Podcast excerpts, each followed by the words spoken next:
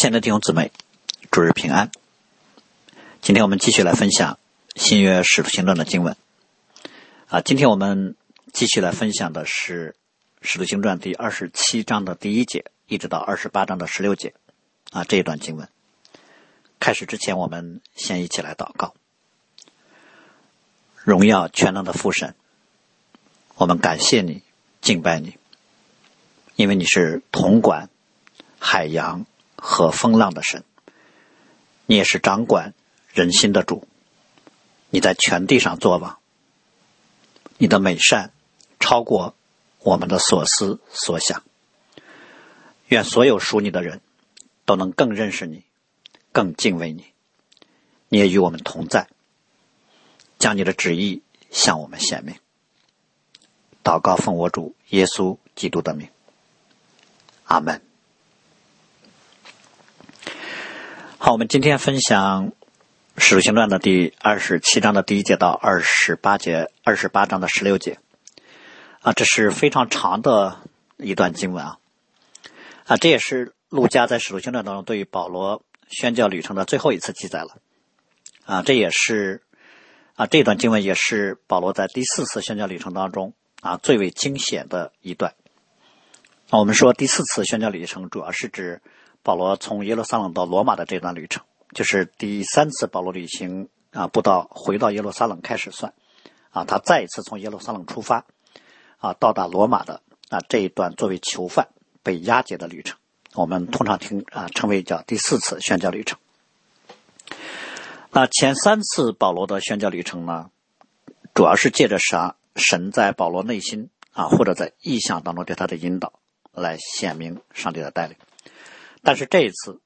啊，保罗一路是以被囚的身份，啊，一路都是以被动的，他不能掌控的方式来抵达罗马的。啊，从移动的，啊，从从地理位置的转移来看啊，第四次宣教旅程可以分为两个阶段。第一个阶段就是从耶路撒冷到凯撒利亚，啊，这个阶段呢是被罗马的前夫长啊给护送过去的，还算是在前夫长的掌控之下。那第二个阶段呢，是从凯撒利亚到罗马，啊，这个阶段呢是由罗马的一位百夫长啊来押解保罗啊过去的，看起来好像是由啊罗马的百夫长来决定了啊行程，但是我们从今天的经文就可以看到，啊这段行程其实没有人能够掌控，完全是上帝自己借着风来掌管了，所以这一段路加的记载呢是。保罗宣教旅程当中非常特别的一段，从某个角度来说，是上帝自己亲自出手，以一种独特的方式，啊，不但保护带领保罗去往罗马，而且也向保罗周围的人来传福音。啊，这段经文内容本身啊有三个特点啊，啊，第一个就是我们刚才说的，它的篇幅很长，路加非常详细的记录了从凯撒利亚出发。啊，到达罗马之前，整个他们在海上的经历，啊，从人称代词“我们”的使用，啊，就可以看出来，这是陆家作为第一啊目击视角的写作。那第二个特点呢，就是这个经的写作手法非常的独特。啊，这段经文当中，我们看几乎没有任何保罗传福音或者是有谁信主的记录，反而有很多对于船只啊、航道啊、风向。啊，行船的速度、季节、地理位置，啊，岛屿名称，啊，起锚、落锚，啊，阴天、风浪，啊，人数，啊，浮水上岸，啊，他们烤火呀，或者被款待、医病，以及对沿途的城市等等，都是这些内容。所以给人的感觉呢，这好像啊，跟之前陆家写作保罗啊旅行布道的过程呢都不太一样，感觉这不是一个宣教的旅程，啊，这是一篇游记。啊，或者准确的，这是一篇航海日记。那么啊，这段经文的第三个特点呢，就是内容啊所记录的非常的惊险和神奇啊，我们可以把它称为叫海上惊魂记啊，并且特别凸显了啊保罗和众人啊，或者说保罗在船上他对于这个船只命运的预言啊，以及这个船只。在航行状况当中啊所形成的那种强烈的对比。呃，应该这么说啊，从现象上来看，如果没有保罗的话，啊，这艘船应该早就沉没在大海当中了。啊，但因为保罗在，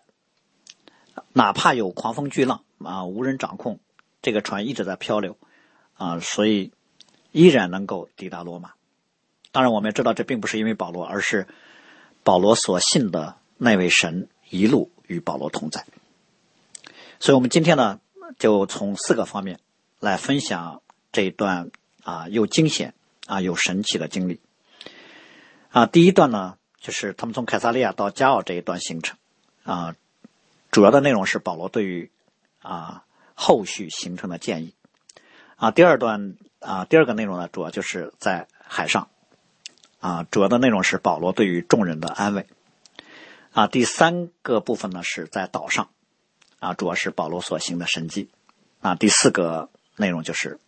保罗终于抵达了罗马。呃，我们从经文可以看到，菲斯都呢，呃，马上立刻就准备安排啊，让保罗走，因为保罗已经啊上告于凯撒的诉求被同意了，所以呢，菲斯都就定轨叫我们坐船去往意大利去。坐船去罗马，这是当时最快的啊，或者说啊最方便的方式。但是我们留意一点，就是从后面保罗行船的时候呢，啊季节啊时期的记录来看，这个时候其实并不是特别适合去罗马的时间，因为很快就是地中海的冬季了。冬季一般啊地中海的各条航线都会停运，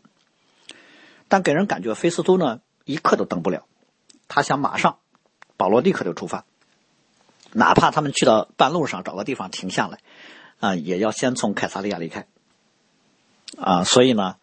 这应该就是神借着菲斯都啊这样来决定的。跟保罗一同上船的人呢，啊，我们知道主有三类，啊，一类就是其他的囚犯，啊，除了保罗之外，其实并不是这次。啊，这一次并不只押送保罗一个人，还有其他的囚犯。啊，然后就是押送保罗的这些兵丁，啊，然后就是船主和其他的人。这次呢，保罗不是一个人，啊，船上呢至少有路加和亚历达古跟保罗一块儿去。啊，路加自不必说了，呃，亚历达古这里面特别说啊，他是铁索伦家人，一路跟随保罗的。啊，我们知道。在以弗所的骚乱当中，就是亚历达古啊和另一位弟兄被拿住，交在众人面前。啊，保罗带着捐献来耶路撒冷的时候，也是他一路陪伴。这次又是他一路陪伴保罗去往罗马。然后啊，陆家就特别介绍了押送保罗的这位罗马的百夫长，啊，就是这一路上的啊罗马的最高的啊官员啊，名叫优留。啊，他应该。啊，在这一路当中，虽然船不是他的，但是呢，啊，整个航行呢，他有很大的发言权。但这个人对保罗呢，非常的宽待。啊，我们一方面从他允许陆家跟亚历达古等人跟保罗同行可以看出来。啊，陆家在这里还特别说，从凯撒利亚出发的第二天到了西顿，啊，优留呢允许保罗往保罗的朋友那儿去，啊，受他们的照应。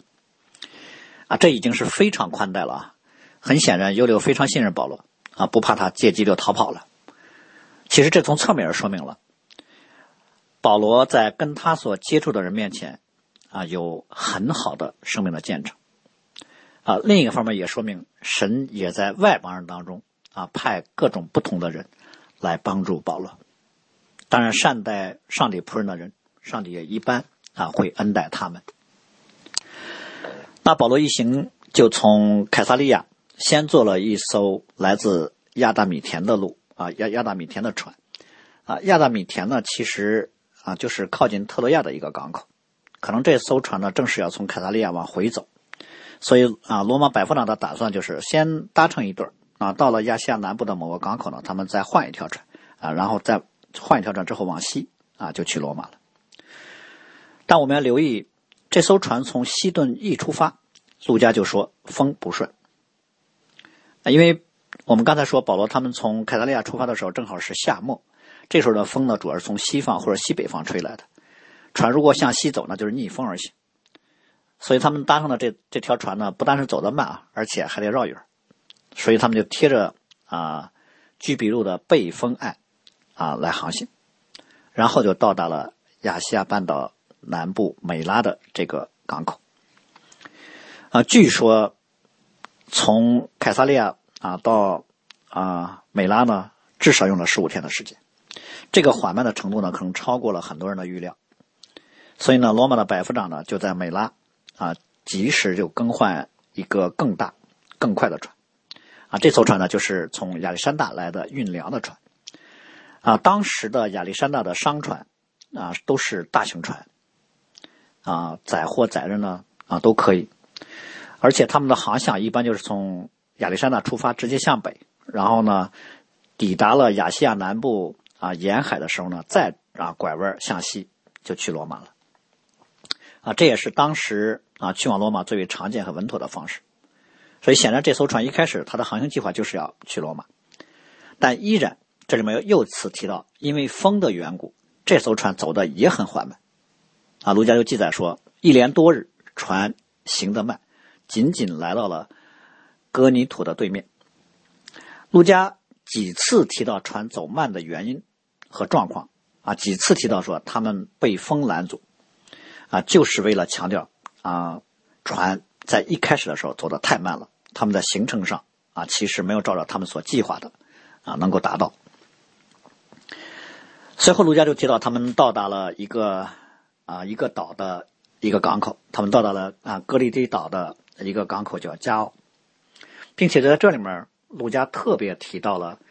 啊一个时间的节点。在提到这个时间节点的时候呢，陆家啊一方面说走的日子多了，一方面说过了近视的节气。呃，这就强调了从凯撒利亚啊到啊加奥用的时间超过了所有人的预期。啊，第二呢，告诉我们现在他们啊所处的时间。啊，大概是在九月底十月初，因为犹太人进食的日子呢，啊，一般就指他们的赎罪日。赎罪日一般啊，当然每年不一定，因为犹太人是犹太胜利啊，换算过来的话，啊，就就每年时间都是活动的，相对于今天的公历来说，在当时的地中海呢，一般九月中旬以后行船就比较危险了，所以十月份出海的人就很少，而十一月份到第二年的三月中旬呢，基本上就是禁航啊，就没有船再出海了，而现在呢。过了禁食的日子，啊，基本上已经是十月初了。显然，这个时候去罗马是不可能了，啊，他们现在需要找一个地方先安顿下来，等冬天过了再走。那这样可能要耽搁四个月左右的时间。我们知道，罗马的百百夫长呢，带着几十个兵丁呢，啊，再包括押送保罗的这十几名囚犯，先不说花费，就单说这么长看守和安全的问题呢，可能就已经是个很大的问题了。但没办法，他们的日期因为风已经把他们单延了。他们现在就需要选择一个适合他们停留过冬的地方。这时候他们就有一个抉择：是留在加奥这个港口过冬呢，还是换一个地方呢？这艘船上的这些船长啊、水手们，他们对这个航线很熟了，他们都一致认为在加奥过冬不好，啊，不如去啊这个岛的西边一个叫腓尼基的港口过冬。很可能呢，他们这个啊看法呢，就是从生活物资各个方面，加奥呢是个小港口。啊，比较匮乏，生活起来不方便，所以他们就想啊，去腓尼基这个大的港口。但是要从加奥去腓尼基呢，大概要走啊一百公里左右的路程。嗯，我们前面刚才一直在说，从凯撒利亚出发一直到加奥啊这一段的航行呢，他们的特点就是风不顺，行驶缓慢，时间被耽误了，而且呢，走了这么半天才走到一个不那么理想的小港口。而现在呢，他们要决定，啊，是就留在加奥呢，还是要从加奥启程去腓尼基呢？这个决定里面有一个很大的问题，就是十月份出海的话有非常大的危险。但换一个生活条件，呃，条件更好的城市呢，这个险值得冒吗？这就是现在船上的众人他们所面对的一个抉择。所以很可能呢，啊。以罗马的百夫长和船长啊，以及其他几个人呢，就召开了一个会议啊。只是让我们没有想到的是，保罗作为一个囚犯啊，作为一个被啊押解的人员呢，他竟然也在参会之列。也就是这么重大的事情上，我们发现保罗竟然被允许发言，这个很让人惊奇。我想这一方面是可能船上众人对保罗很看重，其实另一方面也是神要借着保罗来恩待这艘船。那在冒险出航和舒适的生活条件之间，保罗的建议非常的清楚啊，原地不动。我们一方面啊，可以把保罗这个建议看为是这是在权衡利弊之后。啊，具有保罗个人倾向色彩的一个普通建议。那比如说，我们知道有人的性格是啊愿意冒险，有人性格就是比较保守。那保罗可能就属于性格比较谨慎、保守类型的。啊，他宁可在生活上艰苦一点，他也不愿意冒生命的危险啊去啊走这一百多里的路。但实际上呢，保罗这个建议应该是他在祷告之后有了从圣灵来的感动而给的一个属灵建议。所以保罗后面啊说啊，众位，我看这次行船不但货物船只要受损，大遭破坏，连我们的性命也难保。啊，这句话呢啊，就不是一个从人所给的一个判断这么简单。这句话应该是保罗从上帝有了啊，从神来的领受啊，才给的一个建议。但是这个时候，船上的众人呢都没有意识到，有上帝的仆人跟他们同一条船啊，是何等有福的一件事儿。啊，他们当然就不会意识到，能用上帝的仆人在具体事务上给清晰的建议啊，是何等宝贵。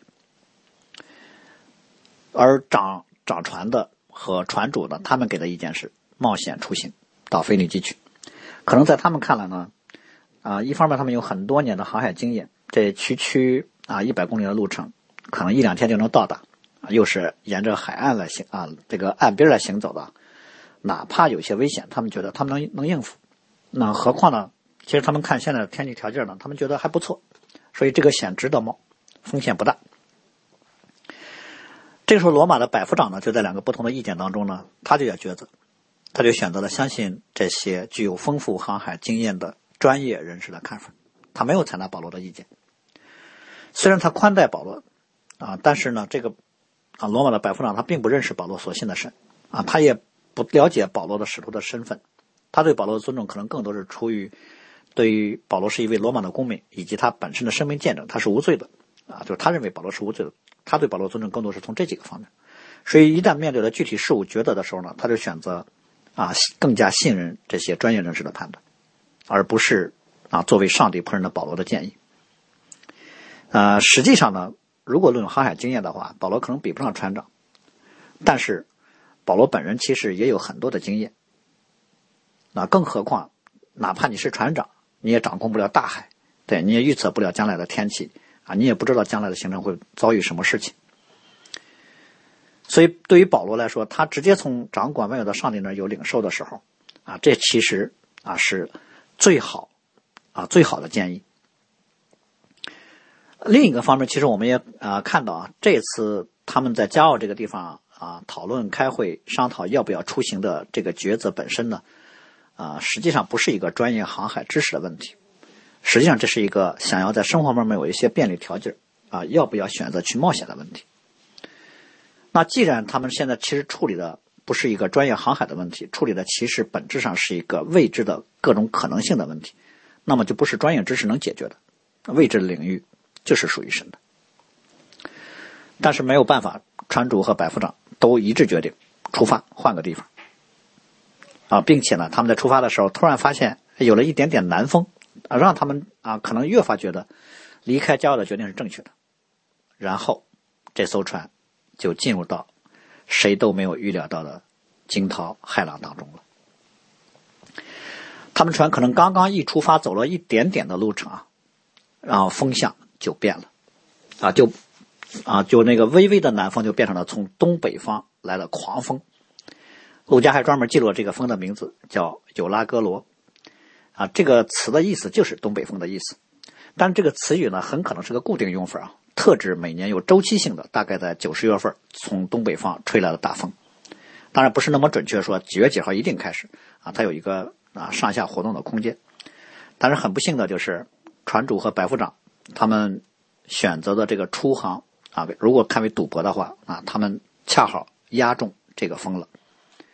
所以陆家就用了很多个词语来描述这风如此的强大啊，船的渺小和他们所面对的危机的程度。啊，比如说陆家说，狂风从岛上扑下来啊，船就被风给抓住啊，敌不过风，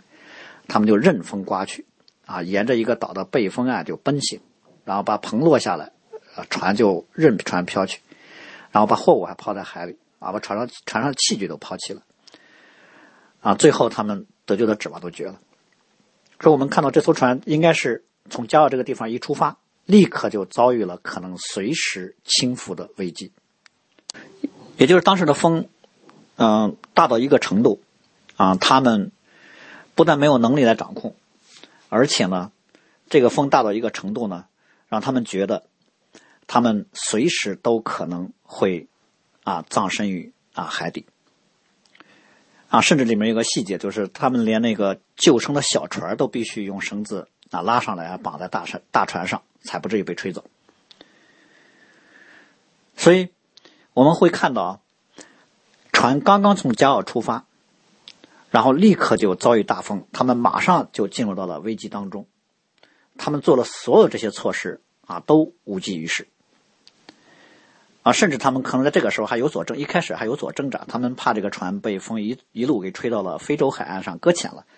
啊，所以他们还做了很多事情，但最后发现，他们无论做什么事儿，他们也掌控不了的，所以他们最后只能啊，就听天由命了，他愿意飘到哪儿飘到哪儿去吧。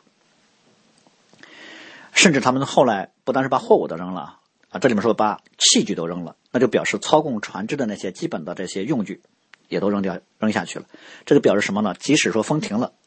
啊，这艘大船也没有继续航行的能力了。当然不扔不行，因为现在不扔，现在就要沉没，所以先保住眼前吧。所以船上的众人呢，啊，应该是现在认为早晚都是个死。他们现在的一切努力，只是把死期推往后推迟一段时间而已。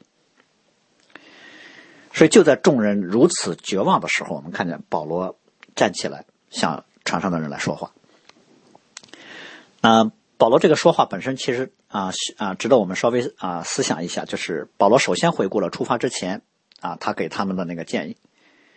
啊指出现在他们遭遇的状况就应验了他当初所说的话。保罗说：“众位，我看这次行船不单船和货物要受损，大遭破坏，连我们的性命难也难保。但是呢，我们要特别留意的就是这个时候保罗这么说。”不是为了高高抬自己，不是为了显出说，你看我有先见之明，你们都不听我的，所以趁机就羞辱和打压那些啊不听他建议的那些人。我们刚才特别说，保罗在出发之前啊，在会议上所给他们的建议，其实并不是保罗凭着他本身的智慧和经验而有的，保罗所给的建议其实是从上帝那儿来的。所以保罗现在重新再提在骄傲会议当中他被否决的那个建议呢？不是为了啊去定罪谁，是为了再次重建众人对他说话的信心，是为了让他们能够相信他接下来说的话都是可信的。为了防止船上的人以为保罗单纯是为了安慰和啊鼓励他们啊啊编出来的，所以保罗就特别说：“我因为是昨天晚上啊有上帝的使者站在我旁边跟我说。”也就是说，保罗说：“我接下说的话，其实都是神亲自跟我说的，是我所侍奉敬拜的上帝来跟我说的，所以你们应该相信，啊，也可以放心。那上帝对保罗说的关于这个船的啊内容，主要有三个方面：第一，就是你们的性命一个也不失丧；第二呢，这个船会失丧；第三，我们要啊撞在一个岛上。呃，在这种环境下，其实保罗说的这些话。”除非是，啊，当然保罗是非常相信的啊，因为神这么说了，啊，事情也会怎样成就。但是船上的其他人听了保罗说的话，除非是他们啊认识保罗所信的这位上帝，或者说他们相信保罗所信的神是掌管天地万有、大海狂风的大能者，否则他们不可能相信保罗说的话。这样他们信不信呢？我们不知道。但但是无论如何啊，这次发言从危机来说。保罗在众人面前展现了无与伦比的镇定、信心和勇气。保罗在众人必死的险境中宣告了拯救。可以这么说，从这一刻开始，保罗就是这艘船的首领了。他现在就是船长。啊，哪怕现在还有人不信保罗的话，但至少保罗这个时候的镇定和他们必定会获救的预言，应该是给了船上众人有很大的安慰和鼓励。所以很可能情况是，众人一边很敬佩保罗，啊，一边也也可能感谢他，另一边可能也半信半疑。但保罗的确在这个时刻开始领导这艘船了。那保罗领导这艘船的做啊所遇见的第二件事是什么呢？就是船漂流了十四天之后，呃，快到岸边了。然后呢，水手们根据经验，他们知道，哎，呃，水水的深度啊发生变化，应该前面就是陆地了，啊，但因为天气的原因，他们还是看不见。但是呢，这些水手们啊，他们竟然当时想要坐着小船自己先行逃跑，把船上其他人都扔下不管了。那保罗看见之后，就立刻指挥罗马的兵丁砍断了小船的绳子，这样的话谁也跑不了了。呃，因为这么大的一艘船，哪怕很多器具都丢失了。啊，更需要有受过训练的水手来操控。如果水手们都跑了，这船上的其他人可能就比较危险。啊，何况水手们即使坐上小车，他们也不一定能够啊正常的靠岸。我们就看到，这次在面对危机的时候，罗马的百夫长马上毫不犹豫就听从了保罗的建议，就拦阻了那些逃跑的水手。那保罗对众人啊领在这个船上作为首领啊。所做的第三件事情呢，就是劝他们吃饭。我们刚才说，虽然保罗已经宣告了上帝的应许啊，没有一个人会死，但是现在船还在啊海上漂着呢，周围什么也看不见。啊，一开始大家可能半信半疑，过了十几天，发现啊，大家发现没有任何的改观的时候，他们可能又再次绝望了。啊，那现在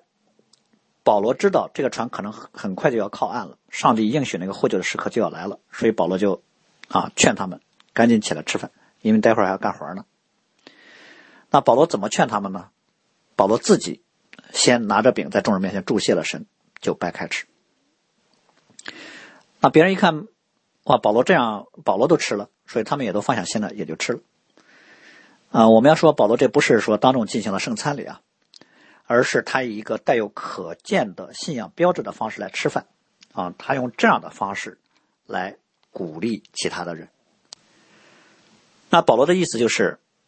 我的神说了，你们不会丧命，那你们就一定不会，那你们就放心吃饭，不要耽搁。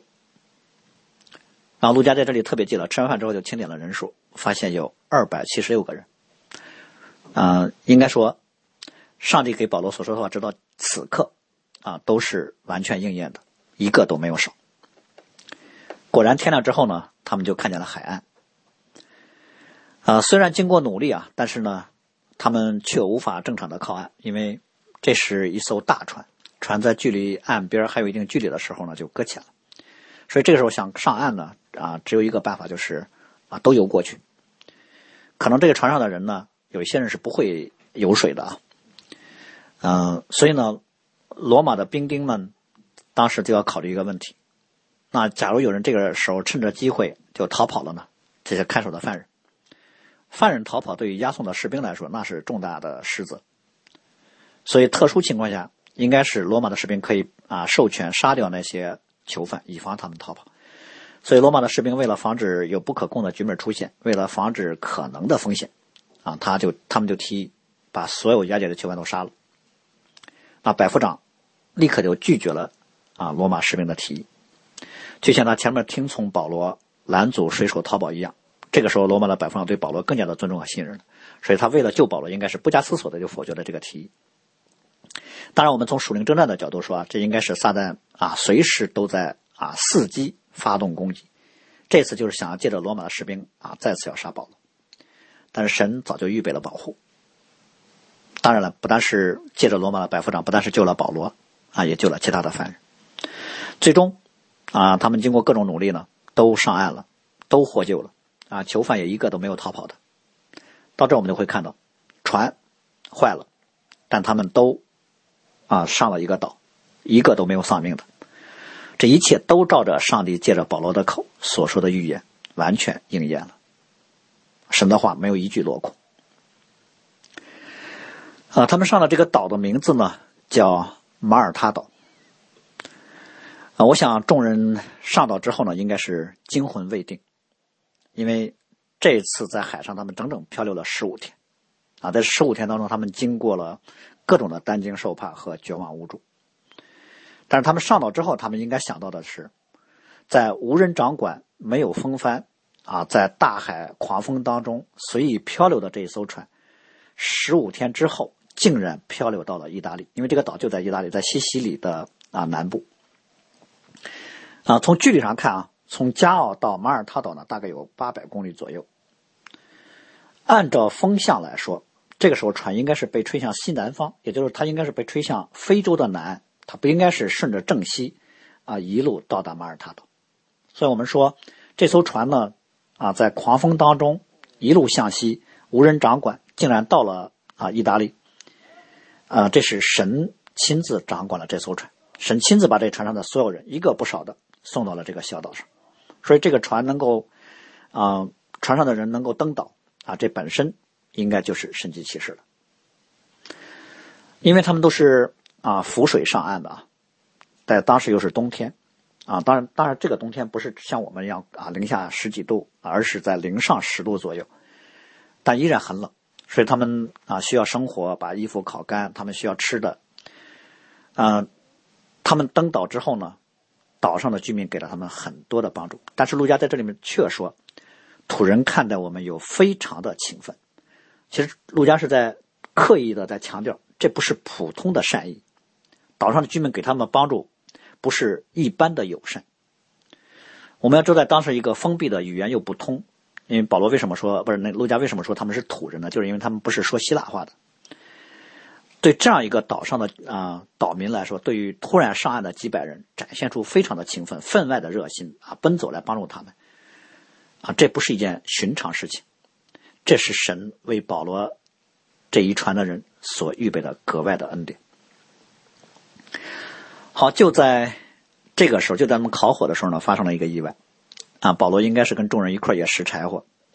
这时候，在在柴捆当中呢，有一条蛇，因为受热就出来咬住了保罗的手。啊，这是一条毒蛇，嗯，岛上的人可能都认得。所以呢，大家都认为保罗必死无疑了。特别是岛上的人认为，那保罗一定是个凶手，因为他们从可能从保罗穿的衣服啊，就看出来这是一个被罗马人押解的一个囚犯。虽然他从海里得救了，但是上天还是不放过他，啊，派毒蛇来咬死他，啊，这种理解呢，就是我们在生活当中遇见意外事故的时候一种非常朴素的那种报应，啊，上天要啊报应谁的那种思路。但是后来他们却发现，保罗自己没有惊慌失措，啊，保罗也没有马上中毒倒下。他们观察仔细看了保罗很长的时间，发现保罗依然安然无恙，所以。岛上的人呢，立刻就转变了另一个看法，认为保罗啊是神人，啊不是普通人，保罗肯肯定是与上帝有特别关系的人，因为他被毒蛇咬了而不死。这使得岛上的居民对保罗，他们从热情帮助，可能又往上提了一个等级，就变成一个更进一步的啊带着尊重的一种招待了。所以岛长呢就特别请保罗啊他们来尽情款待了他们三天。那保罗也在岛上的时候，就啊医治了啊岛长的父亲，并且医治了岛上的很多的人。我们看保罗，其实在这个岛上呢有两个神迹啊，第一就是被毒蛇咬啊却没有事儿；第二个神迹就是医治岛上的众人。所以当保罗他们离开这个岛啊，保罗他们在岛上住了三个月啊，等离开这个岛的时候呢，岛上的居民对他们的回报就是在他们离开的时候，把他们所需用的都送到船上去。那我们就看见。保罗所服侍的上帝，不但救了整船人的性命，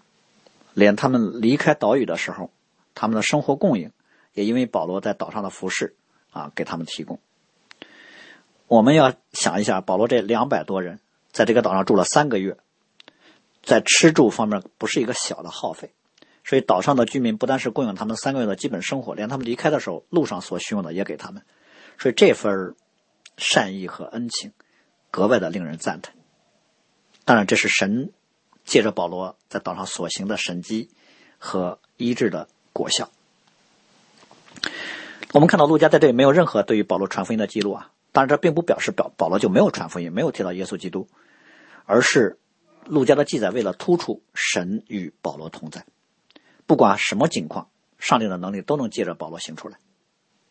所以我们这个时候就可能想到了保罗在这个啊一路的经历啊，在岛上的经历，应验了主耶稣在复活升天的时候对门徒们的命令和应许：你们往普天下去，传福音给万民听。信而受洗的必然得救，不信的必被定罪。信的人必有神迹随着他们，就是奉我的名赶鬼，说新方言，手能拿蛇。若喝了什么毒物，也必不受害。手按病人，病人就好了。主耶稣说的经文都应验在了保罗身上。啊，随后啊，他们就啊离开这个岛屿啊，去往罗马。啊，在半路上，啊，在布丢利这个城市呢，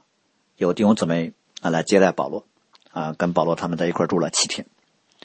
啊，这再次让我们看见啊，他虽然是一个囚犯，但百夫长竟然允许保罗可以自由的啊到保罗的朋友家去居住，而且一住就是七天。在啊，其实后面在到达罗马之后呢，其他的囚犯呢都交给了啊罗马的啊那些兵丁，但唯有保罗，他可以自己租住一个房子。有一个罗马的兵丁看守他就可以了。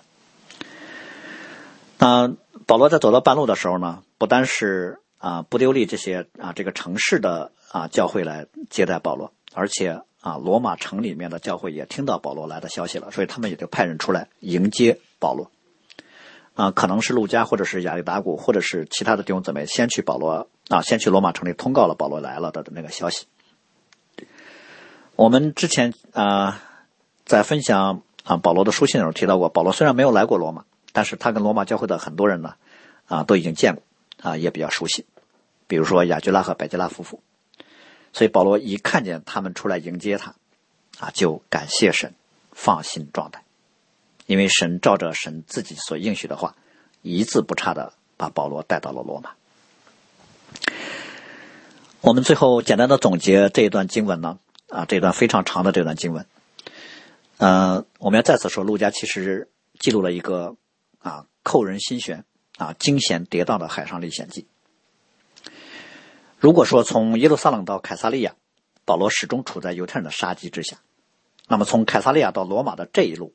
保罗则是处在各种内外的危机之下。那首先是海上，大部分的时间其实处在生死之间，随时可能丧命。然后快到靠岸的时候。还有啊，水手们要逃跑，啊，想把众人置于不顾。然后看见岛屿的时候呢，罗马的士兵还想杀保罗。然后登岛之后，啊，保罗竟然还被毒蛇给咬了一次，等等。但同时，我们也看见上帝的恩典和保守却超越了自然和人为的各种危险。可以这么说，保罗在这一路上经历了上帝所给的恩典是数不胜数。我们稍微简单一数就可以看见。罗马的百夫长有留啊，格外的宽待保罗。在大海之上，异象当中，神派使者向保罗显现。啊，上岸之后呢，被土人格外的善待，被毒蛇咬了没事然后又被岛长盛情款待，神又赐给他医病的能力，还然后被土人尊重，给他们后续形成的物品，又在啊半路受到教会的欢迎，啊，然后又受到罗马教会啊出城的迎接，啊，抵达罗马之后。又被优待，可以单独居住，等等等等。所以，我们从中可以看到，保罗虽然是以一个啊囚犯的身份，但是上帝的能力在他身上却没有任何的限制。他虽然是一个囚犯，但他却是受人尊重的。啊，他虽然是一个囚犯，但他却是有很大的影响力的。那虽然他是个囚犯，但是他却竟然可以带领全船。啊，竟然他可以在所到之处不断的被人招待，啊，而且呢，他虽然是个囚犯，他确实常常能帮助和供应周围的人的。所以我们看到这是充满了危险的一路，但这也是充满了上帝能力同在的一路。所以我们在地上的时候，我们也知道，我们很多的时候人生道路啊也是这样，我们也会面对很多的危机，我们也会面对很多的啊难处。但是，神所预备的恩典却超过这些，甚至有时候在人看为是绝境或者是无解的那些状况，啊，上帝所赐的恩典和能力依然够用。所以，唯愿我们如果也曾处在这样的时刻，或者将来我们可能也会面对啊各样的艰难，我们盼望今天我们所读到的保罗的经历，我们想起来的时候，我们的心灵就被坚固，我们就能在主里面刚强壮胆，啊，对神充满信心和盼望。这样，我们不但能够就自己脱离绝境，我们也还能让和我们啊相处的周围的人得到祝福。所以，最后我以主耶稣曾经对门徒说过的一句话来结束今天的正道，也作为我们的勉励。在约翰福音的十六章三十三节，主耶稣曾说：“在世上你们有苦难。”但你们可以放心，我已经胜了世界。我们一起来祷告。啊，是的，主啊，我们的地上会经历艰难，会有危险，有的是从环境来的，有的是对我们内在心灵的攻击。但我们在一切的痛苦患难中，却要来仰望和寻求你，因为唯有你是能帮助我们的。你掌管万有，统管一切，无论是天上地上的有能的、掌权的、今生的、来世的，你都已经胜过了。愿我们都能艰辛依靠你，愿我们都能够因依靠你而得着平安和能力。祷告奉我主耶稣基督的名，阿门。